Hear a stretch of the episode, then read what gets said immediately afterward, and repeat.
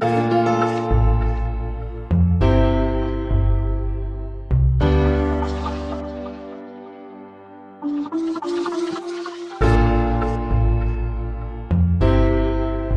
bin Naomi und ihr hört untenrum, ein Podcast über Menschen und Sexualität.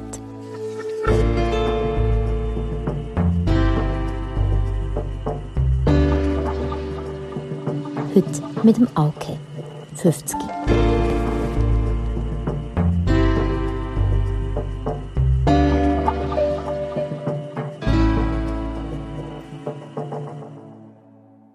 Das Früheste, was ich mich mag erinnere, ist, und das habe, ich, das habe ich in dem Moment schon irgendwie spannend gefunden. Ich war sieben. Ich bin auf dem WC gesessen. Ich habe dann zumal in Kenia in Ostafrika gelebt. Und kurz vorher habe ich müssen wegen äh, zu enge Vorhaut müssen beschnitten werden. Und ich hatte äh, eine sogenannte Morgenlatte. Gehabt. Ich bin auf dem WC gesessen, habe über das WC raus, so riesen Schrei. Das hat mich völlig überrascht. Aber das habe ich dann schon einen spannenden Moment gefunden. Ich weiß nicht warum, ich weiß nicht, wie das ausgegangen ist. Und also meine Eltern sind sehr offen und sehr tolerant. Ich mag mich auch nicht erinnern, dass es peinlich war oder so. Es ist einfach, das ist meine erste Erinnerung, wo, ja, sagen wir, mit dem, mit dem Geschlecht zu tun hat, wo richtig sagt, du bist ein Mann und du hast einen Penis und so Sachen. Wie war die Überschneidung? Schmerzhaft, weißt du das noch? Also ich war eben 7 ähm, Ich mag mich das Spital erinnern, äh, das Verwachen aus, dem, äh, aus der Narkose, weiß ich noch. Das ist, das ist wie... Äh, sehr schwer gewesen, wie aus einem Loch rauskriechen. So. Und dass es noch auf, auf der Wiese vor Küngel hat. Und was ich mich erinnere, ist aus dem Spital rauslaufen, mit den Eltern natürlich, in einer weiten Pyjama, Pyjama-Hose. Ähm, mit gespreizten Beinen. Ich hatte einen, einen riesen Klumpen Verband. Und es war sicher empfindlich. Gewesen. Ich mag mich nicht an riesen Schmerz erinnern. Es war natürlich Vollnarkose. Gewesen. Und was ich auch noch weiss, ist, dass ich das äh, äh, später in der Schule, als ich wieder daheim auskuriert habe, äh, habe ich ein paar Klassenkollegen gezeigt, oder? Narben und, und wie heißen die, äh, Fädeli und so. Haben dürfen sehen, irgendwie so ja. Ein Faszinosum. Ja, ja. Und es hat mich, ja, es hat mich nie gestört und im Erwachsenenleben habe ich gemerkt, gerade in meinem Umgang mit anderen Männern, dass es total praktisch ist, total hygienisch und es hat mich nie, es ist mir nie vorgekommen, ach, so ein Mist, dass ich beschnitten bin oder so. Also ich bin sehr oft gezügelt und als ich äh, von Primar in, in, in Kante gegangen bin, äh, haben wir auch gezügelt, ein ganz neue, neue, neues Umfeld gehabt und die Klassenlehrerin, die wir dort hatten, die hat uns wie ihr teilt, jeder mit einem Gespendli heim zum Mittag, um sich untereinander ein bisschen können lernen. Und dann sind die, die weiter weg gewohnt haben, wie ich, in Holland ist aber nicht ähm, nach Postleitzahl, das ist freie Schulwahl. Und ich habe einen Schulweg von 12 Kilometern und andere haben näher gewohnt und ich bin zu einem Gespendli, der richtig vis-à-vis von der Schule gewohnt hat, zum Mittag. Der hat mich nach dem Mittag in sein Zimmer aufgenommen, wir sind beide so etwa zwölf und er, er hat das Aquarium gehabt. Und hinter dem Aquarium hat er so Pornohefte versteckt gehabt, die hat er mir dann gezeigt. Und das habe ich mega spannend gefunden und dann hat er ich, ich weiß nicht mehr, wie es genau von den Worten her gegangen ist, aber er hat mir gezeigt, wie man sich masturbiert. Und das war meine erste Berührung richtig mit äh, Sex, finde ich mit ihm und einem anderen Klassengespändchen habe ich dann jahrelang so ein, ja, wir haben uns getroffen auf dem WC in der Schule. Weißt du noch, vor, vor dem Internet und vor, vor Handys und SMS und was auch immer. Man, man hat sich nicht können, äh, ähm, man hat nicht Nachrichten können austauschen. Du, wenn wir uns treffen, das ist im Gang, beim Wechsel von der Lektion, wo Klassen einander begegnet sind, haben wir ein Zettel übergeben. Und dann bist du eine Lektion lang nervös gewesen, was wird er wohl antworten? Und viel mehr als Blasen und Wichsen haben wir nicht gemacht. Ähm, aber das schon jahrelang. Und also wir sind recht aufgeklärt gewesen. Holland 80er Jahre ist sowieso sehr offen gewesen. Aber wir haben es nicht gewagt zu zeigen. Wir haben einander gesagt, nein, wir sind nicht schwul, wir sind am Experimentieren. Wir haben schon gewusst, dass Experimentieren dazugehört. Und dann auch gefunden, das machen wir. Und ich erinnere mich auch so mit 15 haben die so wirklich einmal eine Freundin gehabt und, und von Abenteuern mit, mit Mädchen erzählt. Und mich hat das überhaupt nicht interessiert. Ich habe mich wirklich gefragt, was wollen die überhaupt? Und ich habe auch gemerkt, ich suche nicht das Mädchen, ich will mit euch weiter. und dann ist mir langsam äh, bewusst worden, äh, ich glaube eigentlich, dass ich schwul bin. Und ich habe über das auch schon gelernt. Es ist nicht ausführlich thematisiert in der Schule, aber irgendwie habe ich davon gewusst. Und ich bin in die Schulbibliothek, habe ein Buch über Sexualität gesucht und bin lesen. Und dann hat es Fotos gehabt und dann ist mir eigentlich relativ, relativ klar gewesen. Dann bin ich, ich bin in gewisser Hinsicht sehr ein zerebraler Mensch, bin ich in einem äh, Sexshop mit 15 und ich bin nicht riesig gewesen, aber es ist wie kein Problem gewesen. Ich habe mit zwei Pornoheftchen gekauft das Schwules und das Hetero. Und wirklich heimgenommen verglichen. Und das war für mich klar. Gewesen. Und es hat mich auch insofern nicht gestört. Ich das, eben, für mich war es so spannend, gewesen, dass das schwule Hefti, sagen wir mal. Und das andere hat mich absolut nicht gereizt. Nur die Männer, die dort drin, drin sind, aber dort habe ich immer gefunden, die, die werden nicht so richtig gezeigt. Und ähm, dann hat das wie ein Jahr mit mir umgetragen. Und ich habe in diesem gleichen schwulen Pornohefti auch Geschichten gelesen, das sind so Fantasiegeschichten, so verrucht von einem alten Schwulen, wo dann ein paar junge Männer mit sich nimmt nach Venezuela, in, in den Dschungel, dort irgendein Camp macht und das alles versaut. Und das sind alles Jungs, die von daheim weggeschickt sind, weil sie schwul sind und so. Und dann hat sich in mir völlig unbegründet eine Angst aufgebaut, dass meine Eltern das auch würden machen, wenn ich mich würde dass sie mich würden. Und sie haben sich nie negativ über Schwule geäußert oder was auch immer. Ähm, und ich habe natürlich auch Sachen gesehen im Fernsehen, die negativ gesehen sind. Und dann mit 16 habe ich, äh, es hat so Kontaktanzeigen gehabt in, der, in diesem Heftchen.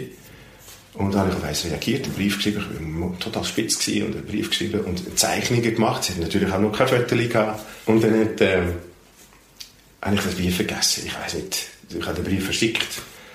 Und dann sechs Wochen später, halb elf oder halb zwölf, für mich sehr spät am Abend, hat das Telefon geläutet. Ich habe anscheinend noch meine Telefonnummer gegeben. Und mein Vater hat abgenommen und gesagt, hey, das ist für dich. Und sobald ich gehört habe, wer das war, bin ich in mein Zimmer. Ich hatte so ein Verlängerungskabel, gehabt, das Telefon mitnehmen und ich habe eine halbe Stunde lang probiert, keinen Termin zu machen. Ich weiß keine Details mehr von dem Typ, wie alt er war, aber er ein Stück älter als ich. Und ich konnte mir nicht Nein sagen und einen Termin gemacht, dass ich ihn besuchen Und dann bin ich aus meinem Zimmer rausgekommen und in dem Moment sind meine Eltern äh, Stege draufgekommen, um ins Bett zu gehen. Und mein Vater hat mein Gesicht gesehen und gesagt, ist jemand gestorben? und dann äh, äh, bin ich so wie zusammengebrochen und ich habe gesagt, äh, ich, ich habe einen Termin gemacht und ich will gar nicht und ich glaube, ich bin schwul und das, das habe ich sehr emotional gefunden. Aber ich hätte nicht eine bessere Reaktion können haben von meinen Eltern. Beide so, ja und, wenn du glücklich bist, was macht das für einen Unterschied? Und so ist es immer gewesen. Ein paar Jahre später habe ich schon noch mit meiner Mutter darüber geredet, wie schaust du jetzt darauf zurück und so. Und das ist genauso problemlos gewesen, aber sie hat gesagt, ich finde es schade, bekomme ich von dir kein Großkind. Mhm. Und das finde ich, also das verstehe ich ganz gut. Meine Mutter lebt noch und ich habe ein super Verhältnis mit ihr. Sie wohnt wieder in Holland. Ähm, und es ist wirklich, also wir telefonieren mindestens einmal die Woche, meistens noch ein paar Mal mehr und dann ist es ein Gespräch von einer, Stunde, von einer Stunde oder so. Oh, Anfang Schulferien, jetzt bin ich eine Woche bei ihr gewesen, wir haben wirklich siebenmal 24 Stunden geredet. Es war einfach ein gutes Verhältnis, immer schon gewesen. Mhm. Und ja, sie haben mich sehr unterstützt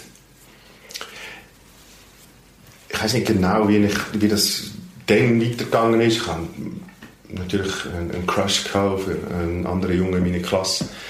Mit 18 konnte ich direkt meinen Fahrausweis machen. Und meine Eltern sind ins Ausland gezügelt. Mein Bruder und ich sind in Holland geblieben, in diesem Haus, mit dem Auto und alles drum und dran. Und ich bin selten, aber schon ab und zu mit dem Auto in die Schule. Ah, ja. Und ich habe mal einen Jungen, äh, ja, ich habe mich in ihn verliebt und er ist etwa in der Nähe von mir hat er gewohnt. Und er hat dann auch seinen Fahrausweis gemacht, habe ich ihn fahren und so äh, in, in, in meinem Auto. Weiter als das ist es nicht gegangen.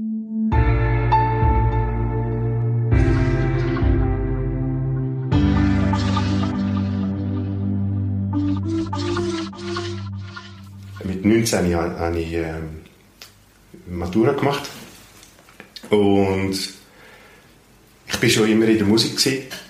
Ich habe mit 15, 16 wollte Dirigent werden und dann habe ich so einen kleinen musikalischen Test machen an der Musikhochschule in, Den Haag. Und die haben gesagt, äh, mach deine äh, Kante fertig und nimm Klavierunterricht und such dir einen Chor, einfach allgemein musikalische Bildung und dann schauen wir weiter. Und dann Ende Kante habe ich an verschiedenen Hochschulen vorgesungen, ich konnte wählen. Ich habe dann in Den Haag angefangen Gesang zu studieren. Und dort am ersten Wochenende sind alle neuen Studenten mit Cars also sie so ein, eine, eingeschifft worden? Nein, nein in, ein, in ein Jugendheim verfrachtet, um sich können lernen mit Musizieren und, und Kurs und wirklich ein super Wochenende, alle, alle erste Studierenden zusammen. Was ich mich erinnere, ist, am ersten Abend hat es Disco gegeben. Und ich bin gerade geflüchtet von dieser blöden Kante, wo alle immer nur Madonna und was immer hören wollen. Hat es Madonna schon gegeben? Ja, ich glaube schon.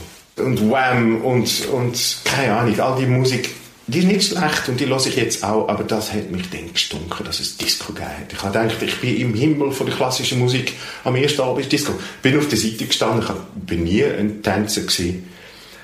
Dort ist Grüppli gestanden, die auch überhaupt kein Gespür dafür hatten. Da sind wir wandern im Wald. Und da bin ich mit einem, mit einem ins Gespräch gekommen und wir haben uns krass verliebt krass, echt ab dem ersten Moment und wir haben uns das Wochenende nicht mehr losgelassen und ich bin 22 Jahre mit ihm zusammen gewesen. Das ist echt Liebe auf den ersten Blick.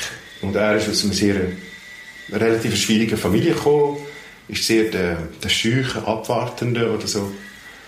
Ähm, und ich, so eine sehr offene, warmherzige Familie und so. Äh, wir haben erst nach, erst nach drei Wochen dann auch Sex gehabt. Und etwa um die Zeit hat meine Mutter gefragt, du, der Typ, von dem du immer erzählst, könnte das dein Liebhaber sein, dein Freund? Da habe ich gedacht, ja, ja, vielleicht schon.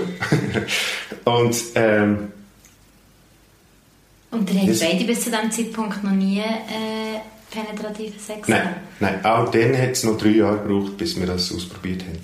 Ah, das hat er nach drei Wochen hat er einfach zum ersten Mal schon Sex gehabt. Ja, ja, genau. Und ich nenne das auch wirklich Sex, weil ich finde, man kann einander ausführlich genießen, ohne dass penetrative Sex stattfindet. Aber ich bin natürlich immer neugierig gewesen.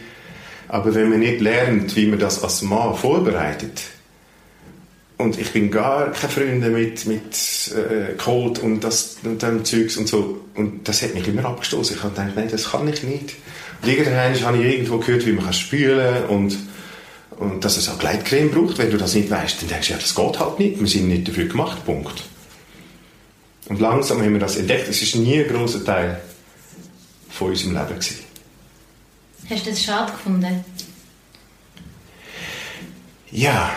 Ähm, ich überlege gerade, wie erkennbar ich ihn jetzt mache, mhm. in dem, was ich erzähle. Auf der anderen Seite man könnte ja immer noch schneiden. Mhm. Ähm, und jetzt habe ich den Vater verloren. Ich habe gefragt, ob dir das jemals hat gefällt und du hast gesagt, das oh, ja, ja, ja, ja. Ja, genau. Also mit, nach drei Jahren zusammen haben wir eine Auszeit gemacht. Ich habe mich eingeengt gefühlt. Ich bin monogam mit ihm. Und ich habe als Musiker, wir sind je unseren Weg gegangen mit Konzertreisen und, und Projekten hier und dort, Meisterkurs im Ausland und wir sind einander immer mal wieder einen Monat, zwei nicht gesehen und dann nichts dürfen mit anderen. Das hat mich mega gefrustet. Und ich bin, das bin immer noch so, ich glaube an Liebe und an Treue, aber nicht an körperliche Treue. Wenn man mit dem anderen irgendetwas Schönes kann teilen warum denn nicht auch der Sex? Das verletzt ja die Liebe zwischen zwei Menschen nicht. Nach, meinem, nach meiner Überzeugung, nach meinem Gefühl. Und das haben wir dann so besprochen. Wir sind einen Monat, wir haben gesagt, wir sind einen Monat mal gar nicht in Kontakt und dann schauen wir weiter dann ist er wie einverstanden gewesen, okay, wir probieren das mit der offenen Beziehung und ich bin überzeugt, dass das uns zusammengehalten hat. Weil sein Bedürfnis ist so viel weniger gewesen als meine. Ähm und im Nachhinein, jetzt mache ich einen Sprung, am Ende von diesen 20, 22 Jahren, hat er nach verschiedenen Schwierigkeiten müssen entdecken, dürfen entdecken eigentlich noch, dass er eigentlich hetero ist. Mit Umweg und ja, kann man sagen, Depressionen und wirklich psychische Schwierigkeiten. Nicht Krankheit, würde ich nicht sagen, aber er hat wirklich, er hat mit sich und, und Sexualität gehadert und das war wirklich schwer gewesen. Und dann hat er, was darf er Ihnen vielleicht einmal erzählen, entdeckt, dass er hetero ist. Und in dem Moment, wo das Thema auf den Tisch gelegen ist, ist für mich klar hey, ich habe keine Chance. Das, was ich in ihm gesucht habe, mein Leben lang, das hat er in Frauen gefunden. Und dort habe ich keine Chance, ich habe wie keine Konkurrenz, oder? Und wir haben gleich noch etwa drei Jahre versucht, zusammenzuleben. Weil wir, wir haben nie Streit gehabt. Wir haben so eine Einheit geformt, wir sind so Seelenverwandte. Und ich rede Präsenz, wir sind immer noch Seelenverwandt. Wir, sind, wir haben die beste Freundschaft, die es gibt. Er und seine Frau haben gerade im vergangenen Mai einen Sohn bekommen. Und ich bin nicht, ich bin nicht Götti, das wäre zu nach, das wäre nicht passend. Aber äh, wir sehen uns mindestens einmal die Woche. Aber ja, das, dort war wirklich schwierig. Gewesen. Ich habe dann auch eine Zeit lang probiert, Sexualität zu unterdrücken. Ich habe es so billig gefunden. Weißt, trotz offener Beziehung, man kann gerne mal etwas Schönes erleben mit jemand anderem, aber extra rausgehen, um dich auszutoben, entweder in der schwulen Sauna oder im Cruising Park oder was immer, das habe ich so unter meinem Niveau gefunden. Ich habe sowieso einfach durch das ist einfach entstanden. Ich habe, meine Eltern sind gar nicht repressiv gewesen oder, oder auch prüde oder so. Trotzdem habe ich das Gefühl gehabt, Sex ist eigentlich, also körperlich, Sex ist, äh, ist etwas nicht Schönes, es ist schön, aber nicht, nicht etwas Edels oder so. Ich habe es wie, ja, ich, Etwas ich finde... Animalisches oder wild. Genau, eigentlich ist das richtig. Und das ganze Wilde, die ganz wilde Seite von meinem Leben habe ich nicht richtig gefunden. Wir sind gebildet gewesen, weißt? Wir sind... Vielleicht primitiv. Ja, genau. Und das Primitive habe ich nicht wahrhaben. Gerade in dieser Zeit ist das mir sehr wichtig gewesen. Und ich habe es einfach probiert zu, äh, zu unterdrücken. Ich habe nicht rausgehen und dann nach einer Stunde, zwei, fünf wieder zurückkommen. Und ich habe, ich habe das Gefühl gehabt, ich bin in die Straße reingefahren mit meinem Velo und habe das Gefühl, das ganze Quartier weiß, dass ich wieder, bin gang, äh, wieder gegangen bin, um mich auszutoben. Weißt? Das hat mich mega blockiert. Ich bin mit 2000, äh, 2005 bin ich in die Schweiz gekommen. Dann habe ich ähm, auch schon Dating-Apps gehabt. Also nicht Apps, also Handys hat es erst später gehabt. Aber online auf dem Computer hast du schon richtig so Plattformen gehabt. Aber es war schwierig für dich, hast du gesagt. Ja, ich habe eben probiert, das eine Zeit lang zu unterdrücken und ich bin extrem depressiv geworden. Und wir haben beide einen sehr guten Therapeut gehabt. Ich bin auch gerne zu ihm, es hat mir immer schnell geholfen. Und wo er entdeckt hat, dass ich einfach Sex blockiert habe, hat er gesagt, hey, aber das ist so eine Urkraft. Die Kraft muss loswerden, sonst, sonst gehst du kaputt. Und du kannst wählen, du kannst es kanalisieren, du kannst sagen, okay, ich, ich lasse den Sex sein, aber ich tue mich mega austoben in Jiu-Jitsu oder in, in Malen oder Holzfälle oder irgendetwas, wo du die Energie musst loswerden, aber die musst loswerden, sonst gehst du kaputt. Und das hat mich mega eingeleuchtet. Ich, und dann habe ich akzeptiert, ey, das Animalische, das Primitive, das ist auch schön. Das ist ein Trieb, das Wort Trieb benutze ich gerne, weil das ist es wirklich, das spüre ich so, etwas treibt mich. Und seither kann ich das viel besser zulassen. Ich habe das Gefühl, sogar immer besser mit jedem Jahr mehr. Und Sexualität ist für mich ein sehr wichtiger Teil des Lebens. Und ich, es klingt ein bisschen dramatisch, aber ich glaube, wenn ich das würde verlieren würde, hat es für mich keinen Sinn mehr. Ich habe es probiert ohne und es war nicht lustig. ja. Und lang, gell? Was hast du gesagt? Wie lange hast du es unterdrückt? Also, richtig unterdrückt habe ich es vielleicht ein halbes Jahr. Aber wir haben während drei Jahren probiert, noch eine Zusammenlebenform zu finden, weil es einfach im Alltag so gut gelaufen ist. Aber wir haben beide müssen eingestehen, nein, wir brauchen auch diesen Teil von unserem Leben für uns alleine. Wir haben eine Zeit lang ganz nach beieinander gewohnt. Er mit seiner damaligen Freundin in der Wohnung oben dran. Und das hat sie dann... Es war für uns noch nicht so ausbalanciert. Gewesen. Mhm. Für sie war das zu nach. Gewesen. Sie hat dann schlussendlich Schluss gemacht. Und dann haben wir uns getrennt und dann habe ich richtig, zwei Jahre habe ich gelebt, habe ich Single gelebt. Wir sind geheiratet geblieben, um füreinander äh, wie eine Fürsorge zu haben, falls nötig. Wir, hatten, keinen Streit, gehabt, wir hatten keinen Grund, gehabt, das aufzulösen, bis es einen Grund gegeben hat, nämlich Ich habe mich online verliebt. Das ist eine Geschichte. Ähm, ich war recht, recht auf die Jagd nach der Training. Hast du gedacht, jetzt musst du ausleben oder jetzt musst du... Ja, völlig unbewusst. Aber es ist wirklich, weißt, ich hatte keine Pubertät gehabt. Ich hatte nicht Streit mit den Eltern. Ich habe keine wilden Sachen gemacht. Ich bin nicht in den Ausgang, habe mich nicht besoffen, ich habe keine Drogen gemacht, nichts. Ich habe das wie übersprungen. Ich bin immer gut mit den Eltern ausgekommen. Natürlich habe ich auch meine Sachen erlebt, aber es war sehr beschränkt. Ähm, und ich habe wie gemerkt, irgendwann, dass ich das am Nachholen war. Anfangs 40, also fast die äh, Midlife Crisis Zeit, oder? Ich habe sehr viel gemacht und unglaublich Glück, dass ich keine, keine Krankheit eingefangen habe. Als Beispiel sage ich immer, ich bin, es ist wirklich so gewesen, ich bin am Samstag aufs Flugzeug nach London, weißt du, von der Schweiz aus. Dort am Nachmittag gibt es Sauna, eine schwule Sauna und für die, die das nicht wissen, das ist, dort trifft man sich für Sex. Es ist nicht schön Brötchen in der Hitze. Es gibt dort äh, Darkrooms und vielleicht ein Labyrinth und Whirlpool und überall geht es darum, wette ich mit jemandem etwas anfangen oder nicht.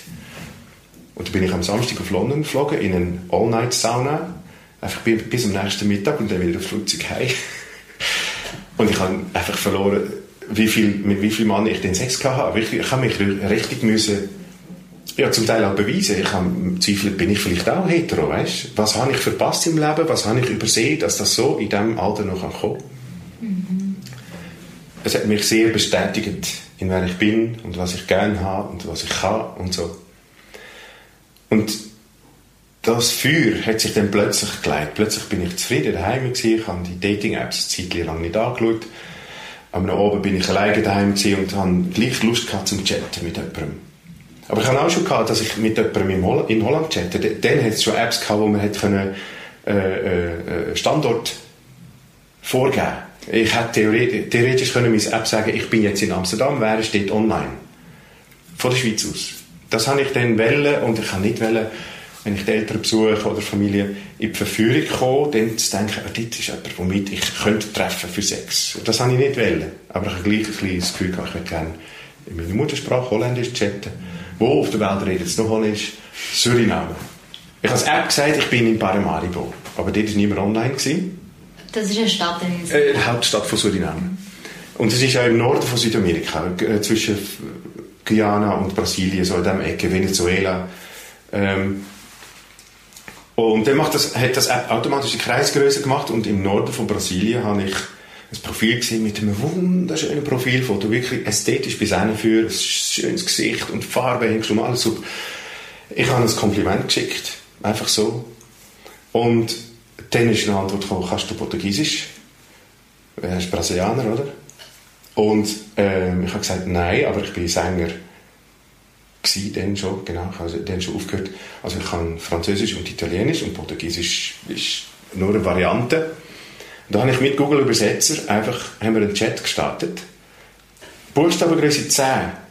800 Seiten haben wir geschrieben. Wow. Echt, wir haben nicht aufgehört. Über alles. Ich habe einen jungen Mann immer hübsch gefunden und er ist 22 Jahre jünger als ich. Und ähm, ich gedacht, das kann ich nicht machen. Ich kann nicht einfach einen Bub aus Brasilien importieren da und, und das ist so ein Klischee oder ein, ein Midlife Crisis Single schwuler Mann, der sich einen jungen Brasilianer kauft. Das ist, das kann man nicht machen. Und gleich, wir haben uns getroffen.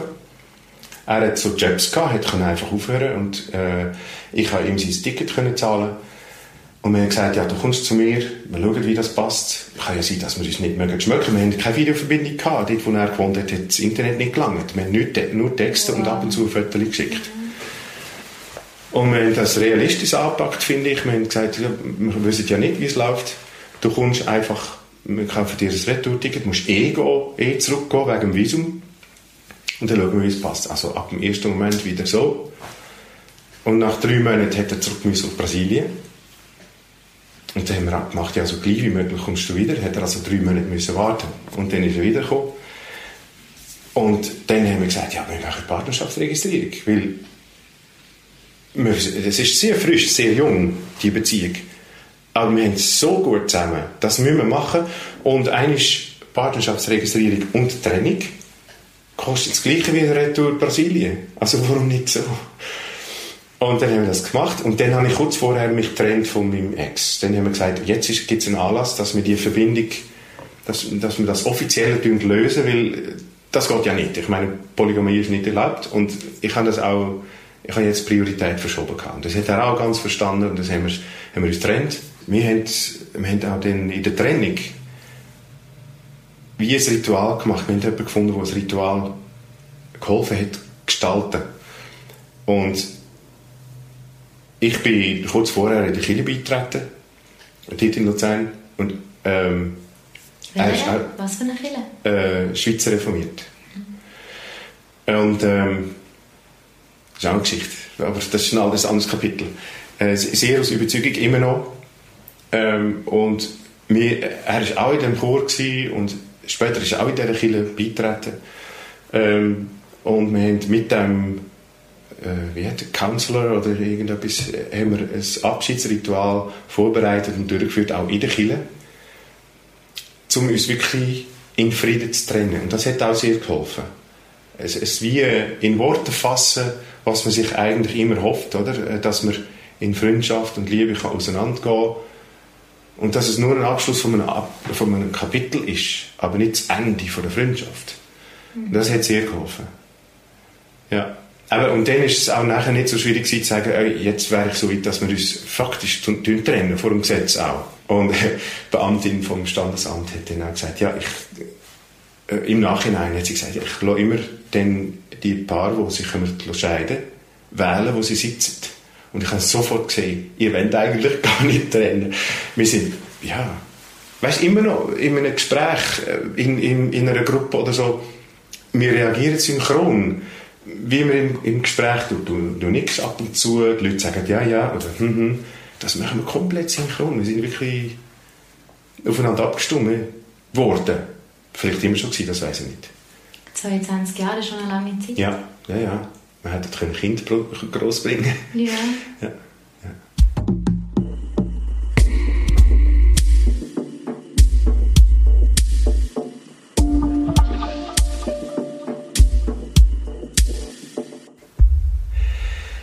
eben. Und der neue Partner, äh, das hat, also, Latino, 22 Jahre jünger, das hat blitzt und gefunkt. Das war fantastisch, gewesen, echt. Wie alt war der? Also, aber ich 44, er 22. Ja, das ist ein grosser Unterschied. Grosser Unterschied. Und ich bin einfach immer schon sportlich und fit gewesen und ich konnte mega können mithalten. Ich habe wirklich dann gelernt, eine Nacht durchmachen. Sei es im Bett, oder auf einer Party. Wir sind an elektronischen Tanzfestivals. Ich als Opernsänger plötzlich in der, in der Trance und Psytrance und Techno und wirklich, und da bin ich immer noch. Es ist fantastisch. Ich habe absolut eine neue Welt kennengelernt. Und ähm, es hat einfach super gepasst. Und nach einem Zeitchen, sagen wir ein Jahr, anderthalb, habe ich gemerkt, mh, hm, etwas stimmt nicht. Er hat sich zurückgezogen im Schlafzimmer, hat immer mehr Kopfschmerzen gehabt, hat müssen seine Arbeit aufgeben und, und irgendetwas hat nicht gestimmt und dann nach wo wir es drei Jahre gekannt haben, also das ist inklusive online gewesen, aber drei Jahre nach, nach dem ersten Kennenlernen hat er gesagt, Los, ich weiß von deiner Geschichte mit deinem Ex, aber ich habe dir eine ähnliche Geschichte zu erzählen. Ich, ich befürchte, dass ich eine Frau bin. Und er hat riesen Schiss gehabt, dass ich ihn rausschmeiße. Sie hat riesen Schiss gehabt. Äh, in dem Moment, wo sie erzählt hat, hey, ich bin eine Frau, hat es für mich Klick gemacht. Ich habe keine Chance. Weil ich weiß, dass es für mich nicht funktioniert. Sie steht immer nur auf Mann. Aber ich habe auch das nachher, wir haben dann sicher unsere Beziehung richtig geöffnet, dass wir je unseren Weg haben können gehen. Ich habe auch gesagt, ich schaue zu dir, ich lasse dich nicht fallen. Aber es bedeutet wahrscheinlich sicher auf Dauer das Ende der Beziehung, weil ich, ich kann das nach meinem Gefühl nicht. Und ich habe gleich gezweifelt. Habe ich dort etwas verpasst? Habe ich verpasst, zu lernen, wie es ist, mit einer Frau Sex zu haben? Ob ich das, ob, äh, ob ich etwas verpasst habe, ob ich etwas nicht gesehen, ob ich Schiss habe? Das könnte auch sein, weil ähm, wenn etwas mich nicht anzieht, ist es vielleicht versteckt Angst haben. Das weiß ich nicht. Ich habe alles überlegt. Ähm, ich bin in der Freizeit neben der Schule punktuell bei einem Ehepaar Butler ganz eine tolle Freundschaft geworden. Und über sie habe ich an einer gewissen Party können einfach wirklich mal ausprobieren mit der Frau. Mit mehreren sogar. Und ich habe gemerkt, ja, Biologie funktioniert. Es, es, ist wahr, es ist für das Land gemacht, aber es reizt mich nicht. Und ich kann es, wenn ich muss. Aber muss, will ich, will ich nicht. Müssen will ich nicht. Und es war für mich auch klar, dass ich äh, muss sagen, nein, das ist wirklich, ich bin echt schwul. Ich habe nichts gegen Leute, die anders sind. Das merke ich jetzt auch. Meine Partnerin will nicht 100% transitionieren. Sie wird von unten nicht operiert werden. Sie, sie wählt eine Zwischenform. Und das finde ich total freidenkend. Ich finde das super stark, dass man in einer Welt, wo man schon zu einer Minderheit gehört als Schwule, sich eine kleinere Minderheit angezogen fühlt, transsexuell, und unter den Transsexuellen noch nicht einmal die ganze, den ganzen Weg gehen finde ich sehr freidenkend und sehr stark, wenn man, das, wenn man den Mut hat. Jetzt habe ich den, den, den Aber für dich ist es gleich noch eine Frau, also du fühlst dich gleich nicht mehr ja. sexuell hingezogen. Ja. ja. Das ist interessant. Sehr. Es hat auch mit ihrem Verhalten zu tun. Ich kann auch, oh, das wollte ich sagen, ich habe auch nichts gegen Männer, die sich weiblich verhalten. Aber irgendwo ist schon eine Grenze. Und sie ist so eine Frau, wie sie bewegt und wie sie... Sie hat eine Stimm-OP gehabt, echt sensationell, wie ein, ein, ein Mannenstimme kann umoperiert werden und jetzt ist eine Frauenstimme. Das hat, hat ihr auch gut getan, dass sie nicht mit der weiblichen Äußerlichkeit, so mit eine Bassstimme kommt. Ja. Sie hat sich viel wohler gefühlt nachher. Aber es ist spannend, weil was macht denn für dich eine Frau aus? Eben. Und ich habe immer ein bisschen Angst, dass ich Leute verletze, die sich betroffen fühlen. Und wenn ich sage, ich bin nicht von dir, fühle mich nicht angezogen oder so. Aber ich kann das nicht, ich kann das nicht mehr ändern. Ich tue das auch nicht verheimlichen. Wo ist die Grenze? Ähm, für mich ist es etwas, was richtig mit dem ganzen Körper zu tun hat. Körperbau, ich weiß aus den Biologielektionen, dass äh, auch Verteilung von Körperfett im Körper von Mann und Frau ist unterschiedlich und das Gefühl ist für mich ganz anders. Es fühlt sich anders an. Und die Tatsache, dass sie noch einen Penis hat, kann mich wie nicht, das ist, das ist es nicht für mich. Und auch dort, oder, am Anfang hast du ein paar Mal gefragt, äh, wie, wann ist das zu der Penetration gekommen? Das, ist, das spielt wie keine Rolle, ob Penetration stattfindet oder nicht. In diesem Fall. Sonst finde ich es etwas sehr Schönes unterdessen. Kann mich richtig damit können anfreunden, sowohl aktiv als passiv. Das ist für mich ein Reichtum, wenn man das kann mit einbeziehen in der, in der, im Austausch. Ja, und trotzdem, sie hat ein Gesichts-OP gehabt, so Kiefer verkleinert und so ein bisschen Züge verändert und es ist auch sensationell diskret gemacht. Es ist wirklich jetzt ein weibliches Gesicht. Und trotzdem die gleiche Person. Das ist auch sensationell. Es ist viel. Ich stelle mir sehr schwierig vor für dich. Und für sie?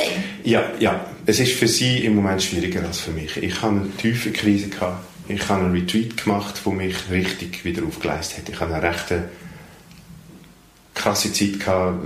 Vater ist krank geworden, die Eltern sind in der Schweiz gewesen, haben aus finanziellen Gründen zurück müssen, äh, Gründen zurück müssen auf Holland, haben eine Lohnkürzung gehabt, eine extrem schwierige Klasse bekommen, körperliche Beschwerden bekommen, die ich nicht heimtun konnte. Ich bin wirklich so, aber Partnerin, Partner, wo Partnerin wird. Und irgendwann ist, das ist wirklich ein anderes Thema, habe ich einen Retreat gemacht, wo mich richtig auf, in einem Wochenende einfach zack wieder aufgeleistet hat. Ähm, und seither bin ich, das war Sommer 18 gewesen, Seitdem habe ich das Gefühl, ich bin stabil. Probleme sind nicht weg aus dem Leben. Aber ich, Probleme, die ich nicht kann bewältigen kann, die, die verschrecken mich auch nicht mehr. Es ist nicht einfach und, und das Leben macht nicht, was ich mir gewünscht, also ja, nein, nicht, was ich mir gewünscht hätte und wie ich es mir vorgestellt habe. Aber gleich, es verschreckt mich nicht mehr. Ich bin stabil und, und ich mache daraus also auf Englisch sagt man, um, when life gives you lemons, make lemonade. Das finde ich super schön. Ich tue das, ja. Mhm, du wirst es positiv verwerten. Ja. Und es, es beißt mich gerade, oder? Das ist positiv. Also man kann das Leben nicht immer positiv anschauen, aber das, was ich negativ anschaue, das verschreckt mich wie nicht mehr.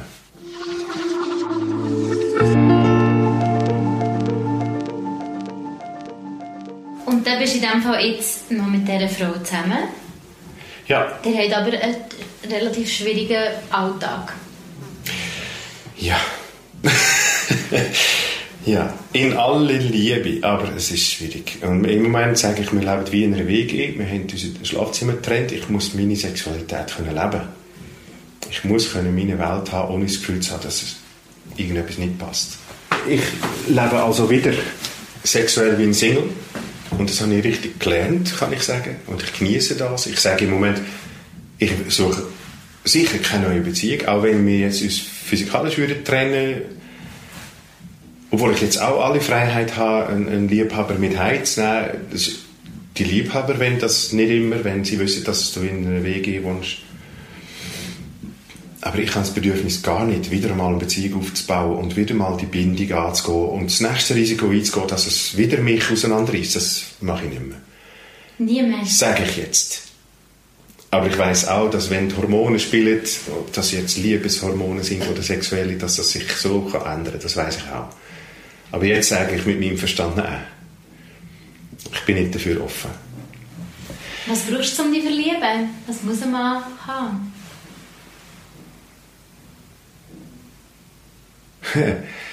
ja, das, die Antwort erklärt wahrscheinlich ein bisschen, warum ich die zwei Partner hatte in meinem Leben. Ähm, authentische Leute. Eigentlich ist mir eigentlich ist mir grundsätzlich egal, wie jemand aussieht. Ja, ja, mit grossem Übergewicht kann ich nicht so umgehen. Aber sonst ist mir eigentlich völlig egal. Der Mensch muss authentisch sein, integer. Und meine beiden Ex, muss ich jetzt so zusammenfassen, die, die wirst nie sehen lügen. Die lügen nicht. Die haben so eine Direktheit, so eine Unmittelbarkeit in sich selber sein, dass, das, die, ich das Wort Lügen gar nicht ins Vokabular. Die habe ich nicht so auf diese Kriterien ausgesucht, aber im Nachhinein hat sich herausgestellt, das sind Typen, die mich reizen, Typen, wo ich merke, das ist eine Authentizität. Ähm, und auch ein bisschen fürsorglich sein, zu jemandem schauen. Also mein erster Partner habe ich ja wie aus einer schwierigen Familie können zeigen, hey, schau mal, wie das bei mir geht. Meine Eltern haben ab dem ersten Moment, ich habe einen Bruder, haben dann plötzlich gesagt, jetzt, jetzt haben wir drei Söhne, oder? Die haben wirklich völlig umarmt, mitgenommen in die Ferien, Er ist immer willkommen bei uns. Und das habe ich auch ein bisschen mitbekommen natürlich, dass einfach das Inklusive. Mhm. Und ich, ich, ja, mit dem zweiten Partner war es auch so, gewesen, ähm, für mich eine riesige Chance, so einen hübschen. ich habe nicht unbedingt einen jungen Partner gesucht, aber er ist so hübsch gewesen. und sie ist so hübsch, das ist echt ein Model. Ich zeige dir nachher ein paar Fotos. Mhm. Ähm, das ist ein Privileg gewesen, aber auch Persönlichkeit, wo, wo ich merke, es hat Reibungen, Schwierigkeiten, ein, eine Härte in der Ehrlichkeit. Weißt, eine Art von äh, eben, Unmittelbarkeit, habe ich gesagt, aber auch eine Art von Unaufhaltbarkeit im, in einem Ziel verfolgen von beiden habe ich viel gelernt im Sinne von, du bist dir selber am nächsten. So bin ich gar nicht äh, erzogen worden. Und im Laufe vom Leben muss man das lernen, glaube ich, sonst wird man sehr abhängig. Ähm, ja, das Körperliche, ich, ich stehe, stehe eher auf schlank, klein, ist auch entstanden. Mein Ex ist gleich groß wie ich, aber auch viel schlanker als ich. Viel, viel, viel, äh, Feiner, viel feiner, Ja, ja, ja. Und der Brasilianer ist äh, auch, auch 20 cm kleiner als ich. Äh, und, und auch filigran ist das richtige Wort. Und von der Persönlichkeit her, ja, ich brauche schon irgendwo das Feuer. Irgendwo jemand, der man kann auch sagen, jemand, der Hoden hat. Balls. ja, ja, genau. Jemand, der wo auch kann, kann Gas geben auf eine Art. Ja. Sonst finde ich es schwierig, das zu benennen. Ich habe mich auch schon äh, verliebt in einen Mann. Ich habe einen Mann getroffen in der Sauna, der war ein paar Jahre älter als ich, aber auch vom Körperbau kleiner, feiner und, und das hat auch recht getatscht. Und eine Zeit lang habe ich nur an ihn gedacht. Also, es hat weniger mit dem Alter zu tun, ist meine Erfahrung. Aber äh, ja, Und ich glaube auch sehr an den Unterschied zwischen Verliebtheit und Liebe. Verliebt werden kann ich recht schnell. Liebe spüre ich von allen, für alle. Aber richtig Liebe für eine Person und mich binden, das braucht dann schon mehr. Wenn ich jetzt übertreffe, sage ich, ich suche nicht eine neue Beziehung, aber ich schließe es nicht aus. Und bei mir gilt das und ich finde das wichtig und ich finde das schön und mit dem musst du umgehen, umgehen sonst hat es keine Zukunft. Und sonst hätte es jetzt auch nicht müssen sein. Dann werde ich auch lieber nicht ein Date stattfinden weißt, mit falschen Hoffnungen ein Date stattfinden, weil man einfach notgeil ist. Das finde ich nicht richtig. Man muss im Klaren sein, über was man erwartet. Sonst kann ich es nicht. Wie reagieren Männer auf das? Ja, das kommt ein bisschen auf das Thema drauf ab. Ähm,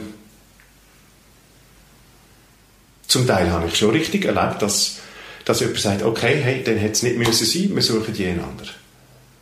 Sogar, dass es bei mir daheim, dass er schon reingekommen ist und ich gesagt habe, hey, ähm, es ist um etwas Körperliches gegangen. Ich habe gesagt, ich, ich schmecke das und ich mag das nicht verlieren. Wir gehen entweder jetzt zusammen duschen oder du gehst wieder heim.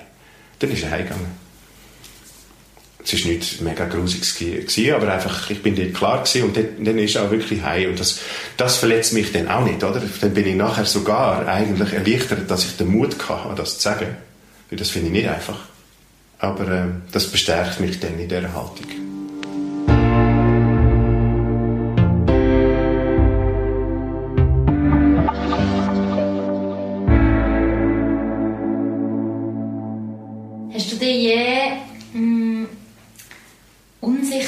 Männlichkeit gefühlt? Ähm, nach, der, erst, nach der Trennung eben, bin ich auf der Suche gewesen, bin ich nicht heimlich irgendwie auch noch hetero ich weiß nicht, bei dem kann sagen, dass ich mich unsicher gefühlt habe in der Sexualität. Ich kann an sich äh, ich denke, was für, für Männer schon noch oft das Thema ist, ist Schwanzgröße. Und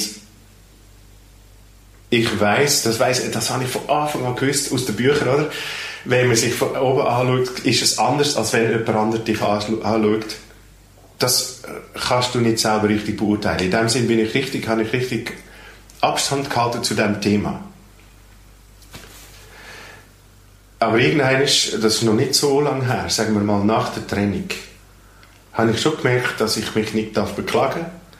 Und das hat mich unglaublich viel stärker gemacht. Das ist ganz speziell, wie das funktioniert hat. Trotz, dass es mich nie gestört hat, dort Zweifel zu haben, hat es mir einen richtigen Boost gegeben, wo ich gewusst habe, okay, ich muss nicht zweifeln. Das ist nur speziell eigentlich. Dass so das mitspielt. Ich, bin, ich würde immer mit Wörtern behaupten, nein, ähm, it's, not the, it's not the size that attracts the flies. ähm, halt von einem Australier mal. Ich kann es nicht mit einem australischen Akzent. also es ist so so lustig. Aber es ist noch interessant, weil es ja, es ist ja etwas, wo du nichts dafür kannst. Aber das kannst du nicht ändern. so bestärkt. Ja. Ist ja mega oberflächlich. Mega, aber öffne jedes Dating-App oder Dating-Website und das ist einer der Hauptthemen. Das, das haben die meisten auch im Profil, welche Größe du hast, damit du kannst Leute, äh, Leute darauf suchen Und langsam habe ich mich damit abgefunden und das ist für mich okay. Aber für mich ist total egal, was der andere hat. Solange ich damit umgehen kann wenn es irgendwie, äh, Größe ist egal, in dem Sinn, für den Sex selber. Das Erlebnis ist anders, das ist klar. Und größer ist nicht immer besser. Und kleiner, kleiner ist nicht immer schlechter. Ich habe wirklich alles erlebt. Ich finde es älter werden furchtbar. Ich finde das so ein ungerechtes System. Ich finde das so schwierig, dass der Körper einfach nicht mehr macht, was du dir gewohnt bist. Und das Älterwerden hat auch schöne Aspekte, habe ich auch gesagt, weißt, ich äh, kann besser umgehen mit Leuten und mit den Eltern von meinen Kindern in der Klasse und aber das körperliche Älterwerden finde ich äh, so eine dumme Erfindung. Es wäre doch viel logischer für uns als Mensch, wenn wir zum Höhepunkt zuleben und dann sagen, hey, ciao, schön gewesen, zusammen. Oder? Ich finde es einfach... Und das männliche... Äh, Abwassensystem ist auch nicht gut entworfen, wenn du weißt, dass, was ist es, ich glaube, man sagt 60, 60. Ich glaube, 60 Prozent der Männer von 60 Jahren alt hat Prostata-Beschwerden. Dann ist doch etwas schief, oder? Müssen das Ganze können aus, austauschen oder was auch immer. Das stört mich, das hat mich, mich, mich mein Leben lang schon gestört. Die, die, die Ungerechtigkeit im Älterwerden. Und ich kann das natürlich nicht ändern und ich habe mich auf Rat damit abgefunden. Ich kann auch ein bisschen darüber lachen, aber es spielt auch immer wieder mit.